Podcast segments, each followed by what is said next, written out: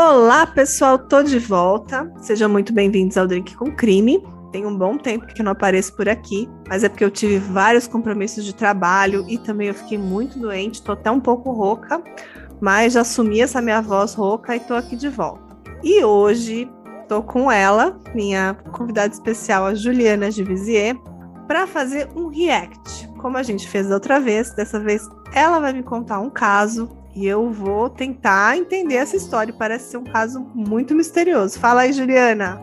Oi, gente, tudo bem? Tudo bem, Carla? Eu tô muito, eu tô muito curiosa porque ela falou assim, Carla, você conhece o The Love Pass? Eu falei, nossa, conheço, é um caso assim super misterioso. Aí ela me falou assim, olha, eu tenho um tão misterioso quanto que assim ninguém conhece. Bora lá? Bora. O Death Love Pass é um dos meus casos favoritos, né? Eu amo Death Love Pass. Eu já passei muito tempo na minha vida tentando entender e compreender Death Love Pass. E aí, quando eu escutei esse caso, eu escutei num podcast chamado The Prosectus, foi a primeira vez que eu escutei. E aí depois eu busquei outras fontes, porque eu também fiquei muito equivocada com esse caso, tentando entender. Aí falei, nossa, tenho que levar ele para Carla. Mas vamos, vamos começar, né? Eu acho que assim como eu, grande parte dos ouvintes de True Crime conhecem e já tentaram entender da Tool of Pass, né? Tentaram entender, desvendar, analisar as teorias. É, e o Death of Pass, para quem não lembra, é um caso no qual montanhistas soviéticos morreram de forma misteriosa, mas o Death Love Pass não é o único evento com mortes misteriosas ocorridas nas montanhas da Sibéria. E o caso que a gente vai contar hoje chama-se, ficou conhecido como o incidente de Kamardaban. O, o incidente de Kamardaban também se passa na Rússia, cerca de dois anos depois da queda da União Soviética. E também inclui a morte misteriosa de seis jovens e sadios montanhistas. Só que nesse caso, Carla, deixou uma testemunha, isso não torna o caso menos misterioso com essa um, testemunha viva.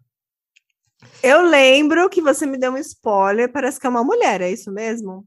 Isso, uma jovem. Hum. Uma moça bem jovem. Vamos lá, continua aí, que Vamos eu tô lá. curiosa. Tá. O Karmadaban, ele é uma cordilheira que fica na, na, localizada na região da Buriácia, no sul da Sibéria.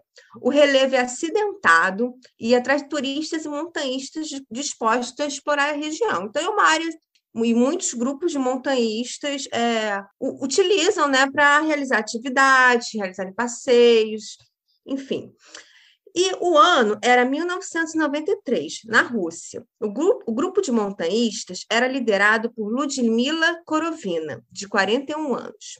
Ludmila era instrutora de montanhismo, muito experiente e possuía condecorações internacionais. Aliás, uma observação é que a condecoração que ela tinha era a condecoração que o Dyatlov estava tentando conseguir quando ele fez o, a viagem lá que ocorreu o incidente de Dyatlov Pass.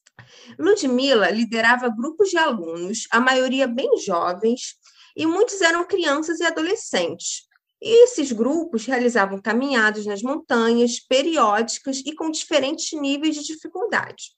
As caminhadas poderiam durar semanas ou meses, envolviam atividade de camping e sobrevivência. Os pais dos alunos confiavam inteiramente em Ludmila, que tinha uma postura firme e de liderança, e os pais relataram que os alunos voltavam muito cansados dessas viagens, porém muito satisfeitos. E os alunos demonstravam um enorme carinho por Ludmilla e adoravam, né, estarem participando dessas aventuras. Era tipo um grupo de escoteiros, né? Era sempre meio, eram os mesmos grupos, então todos se conheciam e compartilhavam juntos essas aventuras. E uma dificuldade desse tipo de atividade é organizar o peso e a carga que cada pessoa vai levar na mochila. É necessário programar a quantidade de comida exata por dia e por pessoa para que não falte comida até o final da viagem. Então, não era levado nada desnecessário, como bebidas alcoólicas e, e quantidade de extra de comida, doces, né? Nada, era só realmente o que eles iriam comer. E as quantidades de calorias consumidas por dia ficavam próximas ao mínimo necessário. E muitas vezes eles complementavam a alimentação com vegetais e cogumelos coletados durante a viagem. E Ludmila entendia bastante sobre o que seria possível coletar da natureza para alimentação com segurança. Ah, então, é, era verão de 1993 e Ludmila organizou uma caminhada pelas montanhas de Carmadapã com seis de seus alunos, que tinham entre 15 a 24 anos. Ludmila conhecia bem a região e todos os alunos eram experientes e já tinham realizado outras viagens com Ludmila. Então, assim como Jet Love Pass, todos se, conheciam, já tinham viajado juntos e todos se davam muito bem. Entre os alunos do grupo, o mais próximo de Ludmila era Alexander Crisin, de 23 anos chamado pelo seu apelido Sasha, né? Muito mais fácil do que Alexander, é o Sasha. Ludmila conhecia Sasha desde criança e o considerava como um filho. Sasha também era o mais alto e mais forte do grupo. Os outros cinco alunos eram Tatiana Filipenko, de 24 anos, Denis Shivakshin, de 19 anos, Valentina Utoshenko, de 17 anos, Victoria Zalesova, de 16 anos, e Timur Babanov, de 15 anos. E com certeza eu devo ter errado todas as palavras, né? Devo ter assassinado o russo aqui muitas vezes. Ludmila tinha uma filha chamada Natália, que também era instrutora de montanhismo. E no dia 2 de agosto, 2 de agosto do verão de 1993, três grupos de montanhistas partiram em suas viagens de Karmadabam, sendo um desses grupos o grupo liderado pela Ludmilla, e, um, um, e o outro grupo, né, eram três, mas um segundo grupo era liderado pela Natália, filha da Ludmilla. E os dois grupos estavam agendados, né, eles fariam trajetórias diferentes, no entanto, eles se encontrariam num ponto pré-determinado no dia 5 de agosto, quer dizer, de, três dias depois. Eles sairiam dia 2 de agosto, em trajetórias diferentes, e no dia 5 de agosto eles se encontrariam. Porém, o grupo da Ludmilla não vai chegar nesse ponto final, já dando um pequeno spoiler da nossa, da do nossa história. Nos primeiros dias de viagem, tudo deu certo. Fez mais calor do que a previsão do tempo é, previu. Tudo estava dentro do cronograma, mas no dia 4 de agosto, a previsão meteorológica errou e eles foram atingidos por uma forte tempestade. A tempestade fez com que ocorresse um atraso no cronograma de viagem, e eles decidiram acampar às pressas em um local descampado, sendo que estavam perto de uma área arborizada, onde seria mais seguro acampar. Mas eles não conseguiram alcançar essa região arborizada devido ao cansaço e ao mau tempo. E aquela noite foi difícil e gelada.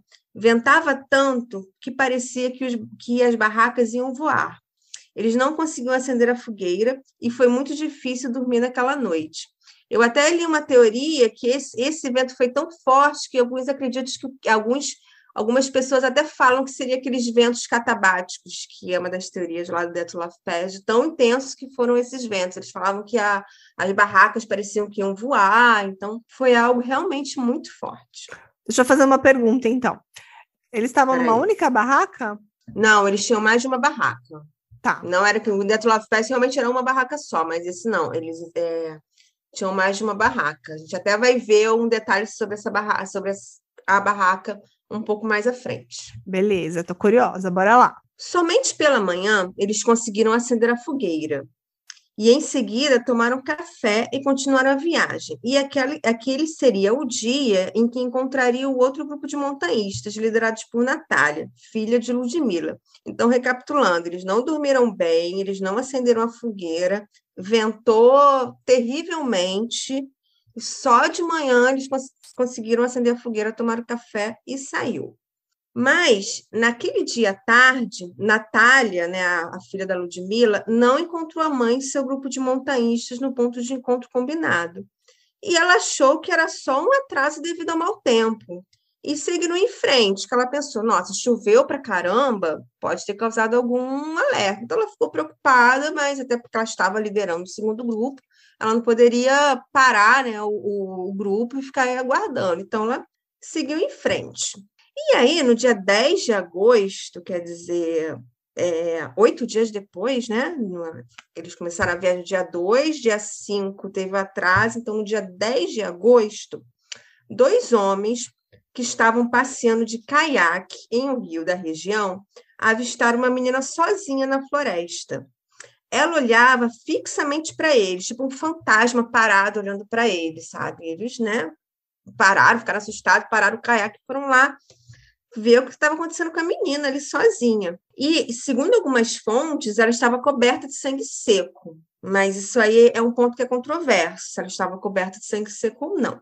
O nome dessa menina era Valentina Utoshen, de 17 anos, uma das alunas da Ludmilla.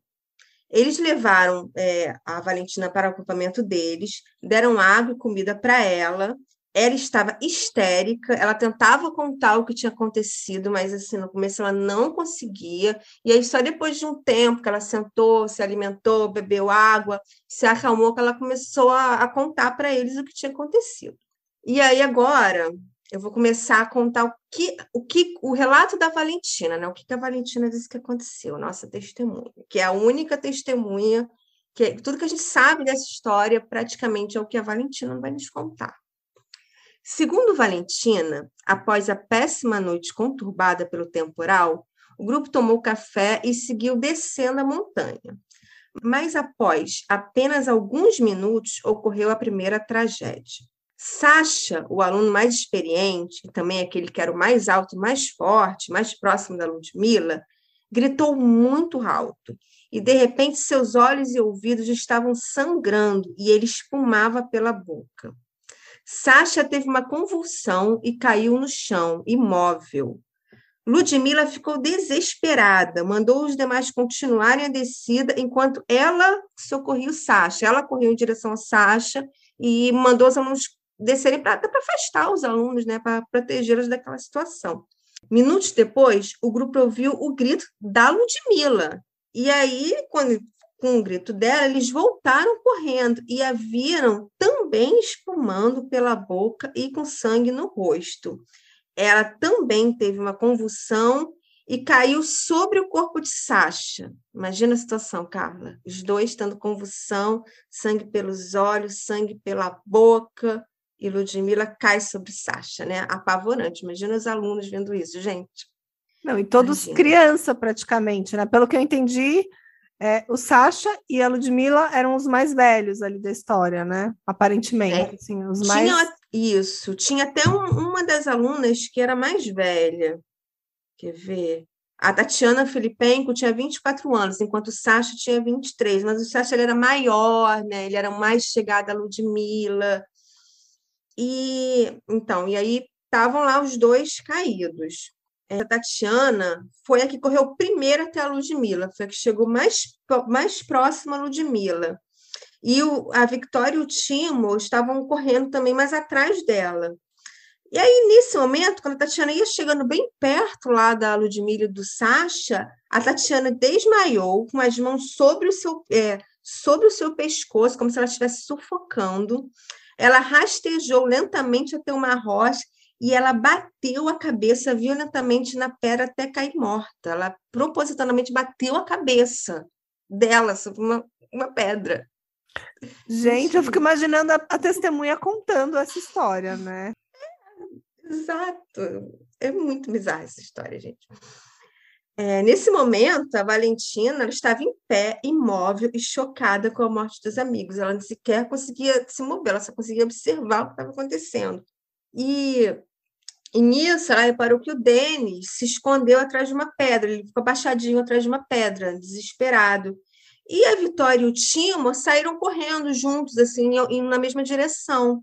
E segundos, alguns minutos depois, a Vitória e o Timo, que correram juntos, desmaiaram ao mesmo tempo. Os dois caíram, assim, pá, caíram.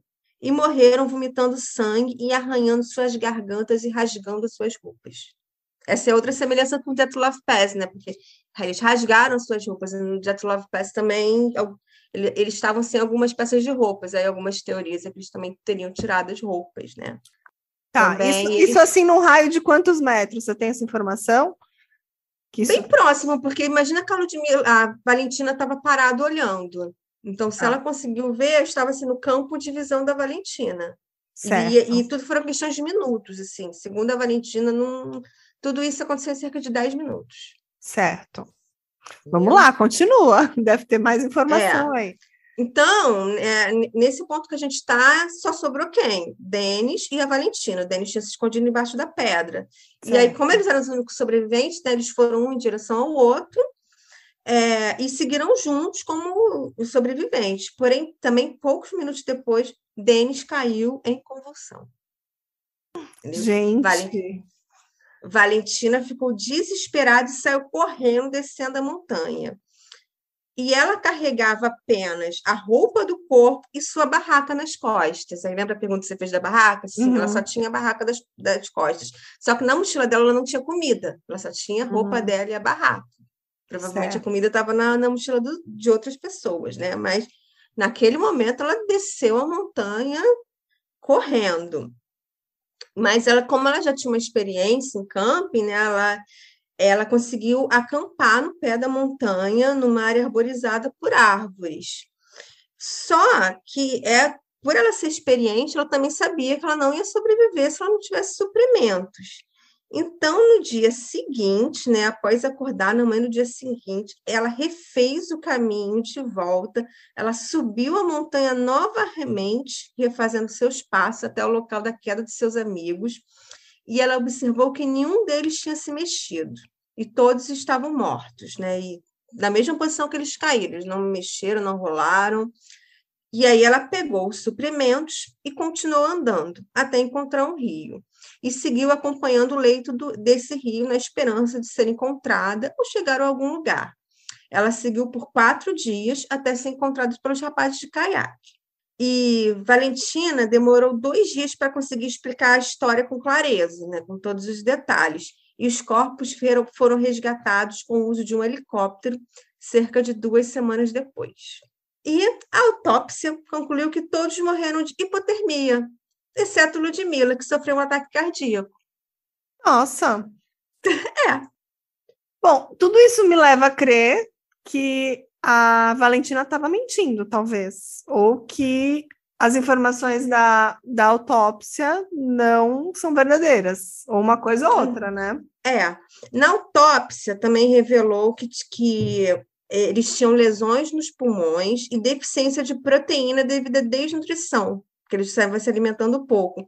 E esses fatores foram descritos, descritos como tendo influenciado na morte, mas todas as mortes foram consideradas acidentais. Então, Mesmo aquela menina que ela falou que bateu a cabeça na pedra até morrer, é, não existia então essas marcas na cabeça dela?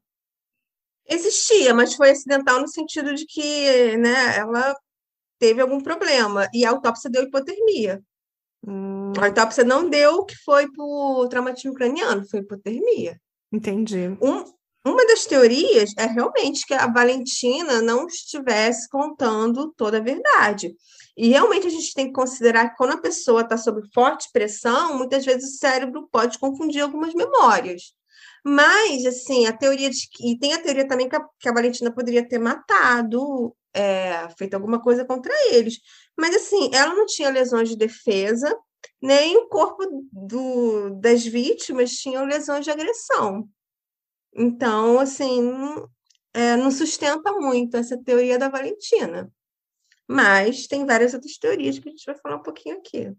Qual Então, agora- Agora, agora uma pergunta, né? Hum, Bom, eles recuperaram todos os corpos, né? Como você falou.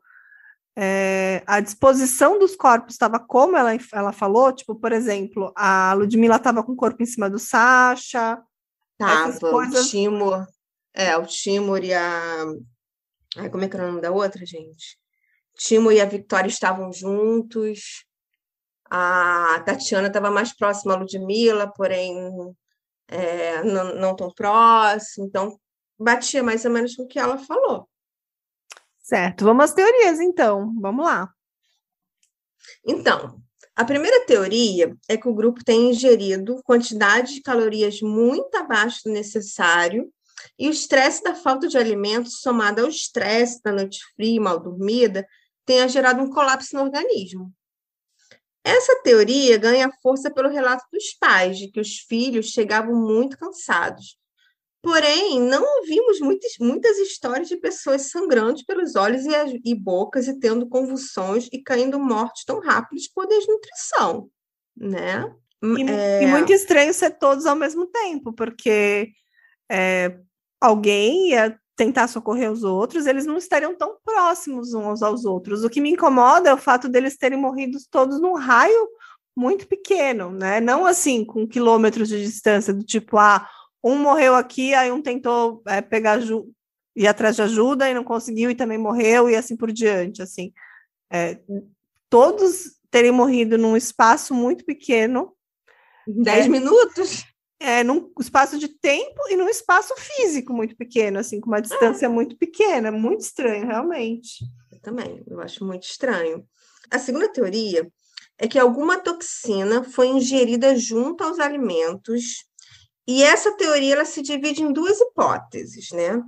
Na primeira hipótese, parte dos suprimentos que eles carregavam, água, comida, teria sido contaminado durante a viagem, ou mesmo que tenha apenas estragado. E nesse caso, a fraqueza e o estresse causado pela viagem teriam contribuído para uma reação tão intensa.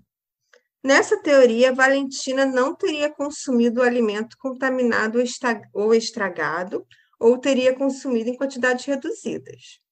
É, mas assim, eu tô, eu tô pensando, esse é um caso que aconteceu em 1993, não é tão antigo. Eu acredito que eles fizeram algum exame toxicológico, tanto na sobrevivente, na Valentina, quanto nos, mas eu tenho um ponto sobre quando a gente faz exame toxicológico, você já busca por algumas substâncias, o exame já tem um padrão. Então, o que é buscado nesses exames? Drogas, né? Cocaína, maconha, álcool, medicamentos e, e substâncias tóxicas conhecidas.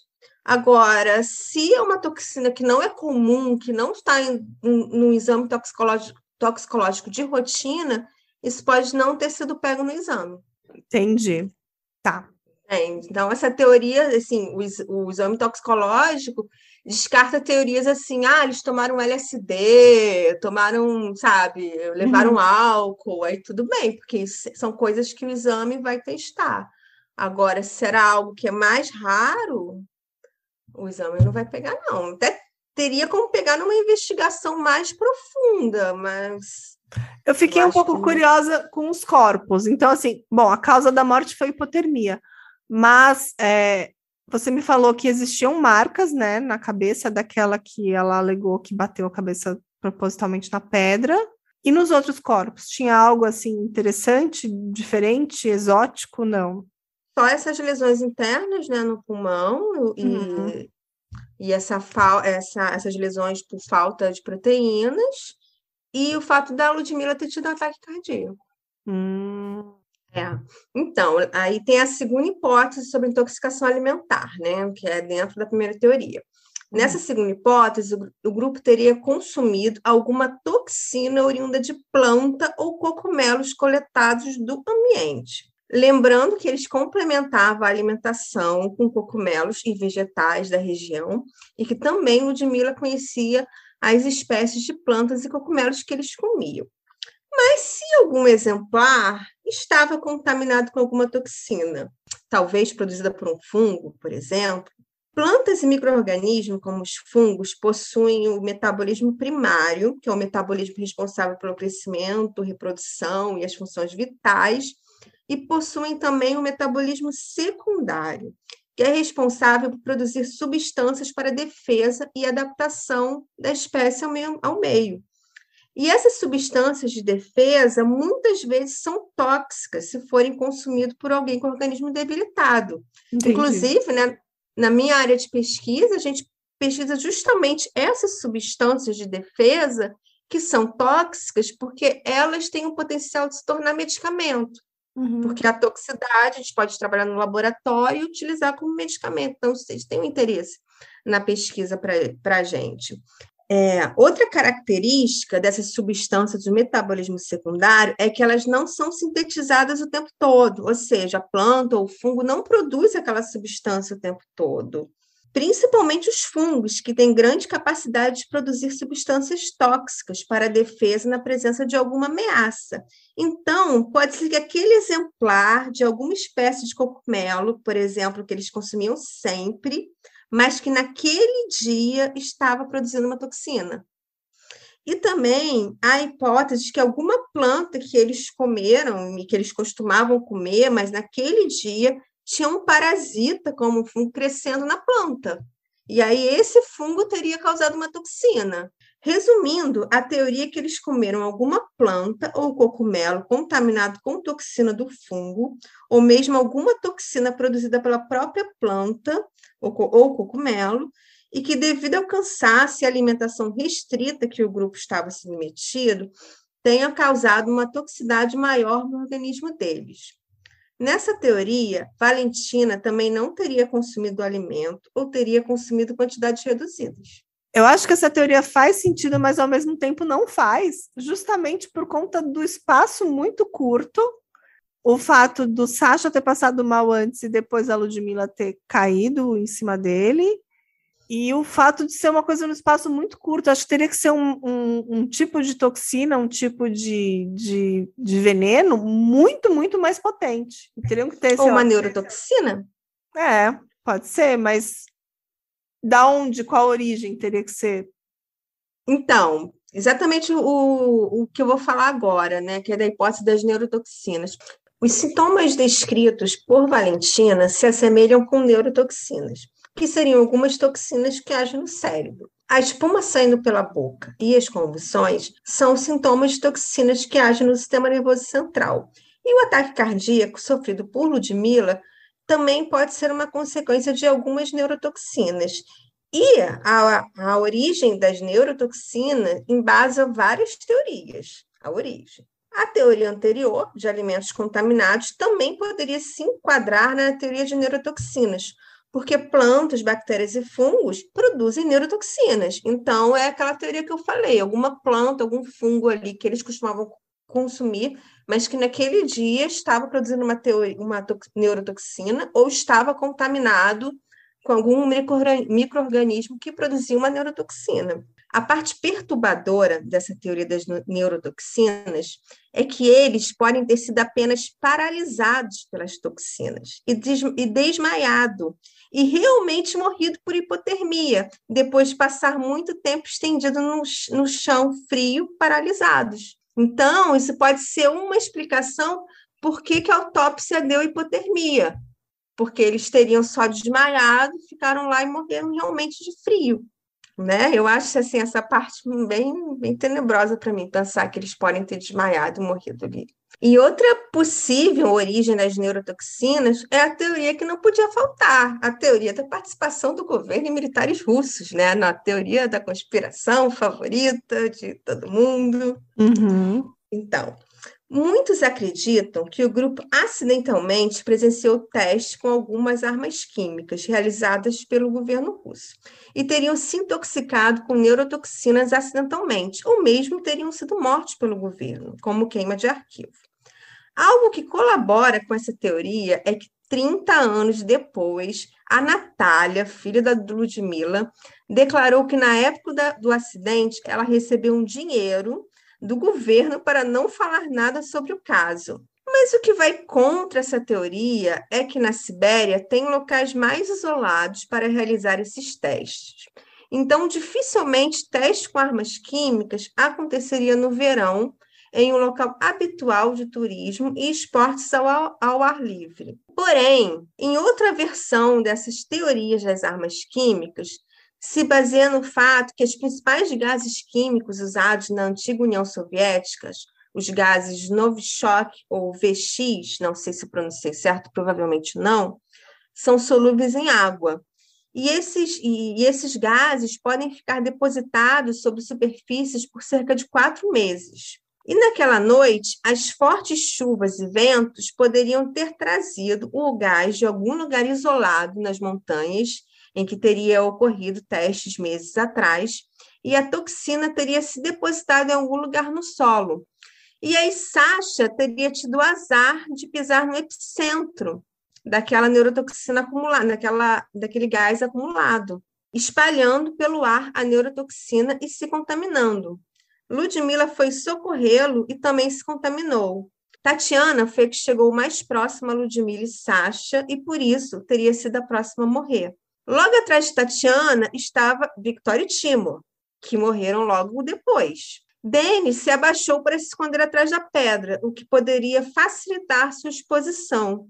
E Valentina, que ficou parada imóvel, não teria se contaminado, por não ter sido exposta a quantidade suficiente de gases. O ponto fraco dessa teoria é que no dia seguinte Valentina voltou ao lugar onde estavam os corpos para pegar suplementos e não foi contaminado por gases residuais. Então, Carla, o que, que você acha que aconteceu? É, eu, eu só acho estranho o relato dela, de falar toda essa, toda essa dinâmica que aparentemente não aconteceu, principalmente o fato da terceira morte ser uma pessoa que teria batido a própria cabeça contra uma pedra até a morte, o fato dela citar bocas espumando, que, que ac acredito que, que quando encontrassem os corpos teria esse, esses vestígios, então eu, eu, levo a entender que foi uma alucinação dela, assim, essa dinâmica do, dos, dos fatos, que, que talvez realmente eles pegaram ali um, um, vento muito forte, algo que, que os deixou assim imóvel, sei lá, uma, uma, uma frente fria muito grande, alguma coisa assim, e que por algum motivo eles morreram, mas assim, por que só ela sobreviver, né? Porque ela teve tanto tanta sorte. É, será que ela estava muito mais distante do grupo? Acredito que não, porque geralmente quando você está fazendo um trabalho assim de, de expedição, de, de trekking, você vai, vai num grupo meio que um atrás do outro, assim, quase que uma fila indiana, né? É muito estranho, realmente é muito estranho. A teoria assim, que eu mais acredito é que realmente eles tenham consumido alguma coisa contaminada e que a Valentina tenha consumido sim, só que em menor quantidade e pode ter causado alucinação nela. Entendeu? Ela pode não ter, de repente, consumido uma quantidade fatal, mas consumir uma quantidade é, a ponto dela realmente, assim, ter visto as coisas de forma mais exacerbada, de forma mais confusa. Então, eu acho que esse relato dela pode não ser 100% fiel pela confusão do momento, pelo estresse, e, mas, assim, é, eu não acredito que ela esteja mentindo deliberadamente.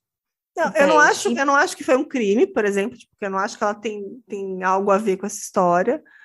É um caso que a explicação mais simples provavelmente é a mais verídica, né? Às vezes, simplesmente uma confusão ali no momento, um vento, um desmaiou. Mas eu acho que tem que ser uma coisa muito imediata, assim, tipo, ai, um, um um momento que tipo veio um vendaval absurdo ou um momento que veio um gás, algo assim. Porque mesmo que fosse uma intoxicação, eu não consigo imaginar que os cinco cairiam assim num raio tão pequeno, tão e num espaço de tempo tão próximo. É, é um caso realmente muito misterioso. É, e hoje a Valentina ela não dá mais entrevista, ela se mantém isolada, não, não conversa mais com a imprensa, não fala mais sobre o assunto. Aí eu não sei se é para manter a privacidade dela ou né, para afastar o que aconteceu. Deixa eu fazer uma Mas... outra pergunta. Tava rolando hum. buscas por eles é, antes de encontrarem a garota ou não? Por exemplo, assim, ah, o grupo meio que desapareceu, não apareceu lá no momento do encontro, né, com, com, a, com a filha dela, né? Eles já estavam fazendo algum tipo de busca por eles ou não? Eu acho que não, porque ainda não tinha acabado, né? Porque eles foram encontrados. A, a, Lud, a Valentina foi encontrada dez dias depois, isso ainda estava dentro do tempo da viagem. Entendi. Entendeu? Ele, apesar dele não ter se encontrado lá no ponto de encontro com outro grupo, aquilo ainda estava ali dentro do, do previsto para a viagem total. Então, eles só souberam do desaparecimento realmente quando a Valentina foi encontrada. E tem fotos do grupo, fotos da menina, para depois a gente colocar lá no nosso Tem, tem fotos, tem fotos do grupo. Só não tem assim foto dos corpos, igual tem no Death Love, que tem a foto dos corpos e tal. Eu, eu pelo menos eu não encontrei. Mas do, do grupo, até acho que no dia que eles saíram da viagem tem foto, tem sim. Legal. Ai, adorei, como sempre, Juliana. Pena que é um caso Obrigada. assim, ficar, a gente vai ficar só na nossa imaginação e criando teorias que a gente não sabe, provavelmente nunca vai saber o que aconteceu com esse grupo. E, e, realmente tem muita similaridade com o Love Pass. Talvez, assim, nessas regiões montanhosas existam coisas que a gente não, não conhece, alguns fenômenos da natureza que, que, que podem realmente causar confusão mental, pode realmente causar alguma coisa momentânea, como aconteceu no Love Pass, como aconteceu com eles, porque é um ambiente muito, muito diferente do que a gente está acostumado. E o corpo humano ele é muito mais sensível em, em altitude, em baixas temperaturas. Então, eu tendo a imaginar que realmente foi uma, foram mortes assim que a natureza contribuiu a mais. O fator predominante ali dessas mortes foi a, a natureza, né? O extremo, o frio extremo, a altitude extrema, temperaturas extremas, e eu acho que esse foi o determinante. Eu não, não consigo imaginar assim como, como as teorias falam de, ah, de teste nuclear, de armas químicas, eu não, não, não vou por esse caminho. É, eu também não. Eu tendo mais a acreditar que realmente, se eles consumiram alguma coisa, foi uma neurotoxina ali produzida por algum fungo que estava ali no, no alimento que eles coletaram, sabe? Que para mim, essa, essa é a teoria que eu acredito um pouco mais, porque realmente neurotoxina pode ser rápido, né? Vai direto para o sistema nervoso central e pode paralisar a pessoa, e acho que faz sentido eles terem desmaiado e terem morrido realmente de hipotermia. Entendi. Após consumir. Para mim, eu acho que faz um pouco mais de sentido. E também, como você falou assim, do, dos eventos da natureza, né? Tem gente também que acredita que foi tal dos eventos catabáticos, Uhum. Acho que é uhum. assim que fala, né? Que tá lá no Death Love Pass e muita gente acha que esse vento que eles tiveram à noite também pode ter sido os ventos catabárticos e que eles podem ter ocasionado todo, todo o incidente. É, Mas enfim, né? As forças da natureza ali agindo e, e acho que o lance principal é a história que ela contou, né? Que fez o caso ser ainda mais misterioso. Mas se a gente meio que ignorar muita coisa que ela contou e olhar as evidências, no caso, eu acho que foi uma coisa sem um fator principal, assim, tipo, uma, talvez uma sucessão de coisas, uma sucessão de despreparos. Você falou que ela estava apenas com a mochila, com a barraca e com a roupa do corpo, né? Uhum. E ela passou uma noite só antes de ser encontrada ou foram várias noites? Então, ela foi encontrada quatro dias depois quatro dias Só depois. que é, ela voltou, ela dormiu a primeira noite, aí ela voltou no, no local onde comida. eles caíram, né, para pegar comida, e, e continuou seguindo o leito do rio até ser encontrada. Uhum. Agora, também é uma coisa que a gente tem que lembrar é que eles tinham lesões internas é, por desnutrição. Então, uhum. assim, eu acho que o fato deles estarem desnutridos pode ter contribuído, assim, para ação rápida de uma, de uma toxina, sabe? Até confusão mental, até por um fator que seja na natureza, mas o fato deles estarem é, desnutridos pode contribuir, que é mais ou menos como aconteceu naquele filme Na Natureza Selvagem, que tem na uhum. Netflix, uhum. que é a história real do. Esqueci o nome do, do aventureiro daquele filme que é um cara que vivia isolado na natureza, também teve uma morte misteriosa, e a principal teoria é que ele ficou muito tempo consumindo uma batatinha que tinha lá, que tinha uma toxicidade, mas era muito pequena a toxicidade. Mas uhum. como ele estava com o organismo debilitado, aquela toxicidade foi suficiente para levá-lo levá à morte, uhum. coisa que não teria acontecido com o organismo totalmente sadio. Então, isso é uma das coisas que eu também acho que que podem ter contribuído para esse acidente. O fato deles estarem assim, muitos dias naquela atividade física intensa, com uma nutrição abaixo do necessário, e então e ter realmente as lesões por falta de proteína, que caracteriza a desnutrição. Então, eu acho que isso também pode ter contribuído e reforça a, a teoria que eu mais acredito, que eles realmente tenham consumido alguma coisa com uma toxina e que por eles estarem desnutridos, a toxicidade foi maior e mais rápida. Mas, enfim. Acho que a conclusão de todos esses dois casos é não vá para as montanhas, sempre tem um risco, né? Morreu ali pelos elementos que eles falam, né, da natureza, que são fatores que o, o, a gente sempre vai estar num extremo, né, do nosso corpo. Eu mesmo não gosto de frio, detesto frio, apesar de adorar fazer um trekking, fazer um, uma aventura ali, mas montanha não é comigo. E apesar de, de eles aparentemente serem muito preparados, mas a natureza às vezes é implacável. Então é isso, Ju. Adorei mais uma vez. Adoro sempre falar com você.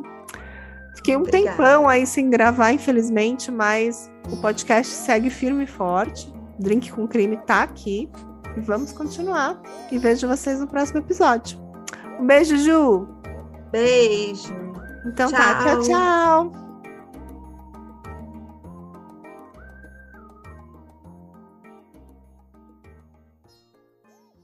Hey, você se interessa por crimes reais, serial killers, coisas macabras e tem um senso de humor um tanto quanto sórdido? Se sim, você não está sozinho. Se você precisa de um lugar recheado de pessoas como você, Venha conhecer o podcast Pátria Amada Criminal. Todas as semanas tentamos entender o pior da humanidade. Nesse processo a gente ri, chora, fica brava, fofoca, porque afinal de contas é assim que a gente fala quando está entre amigos. Suas novas melhores amigas trevosas estão aqui no Pátria Amada Criminal.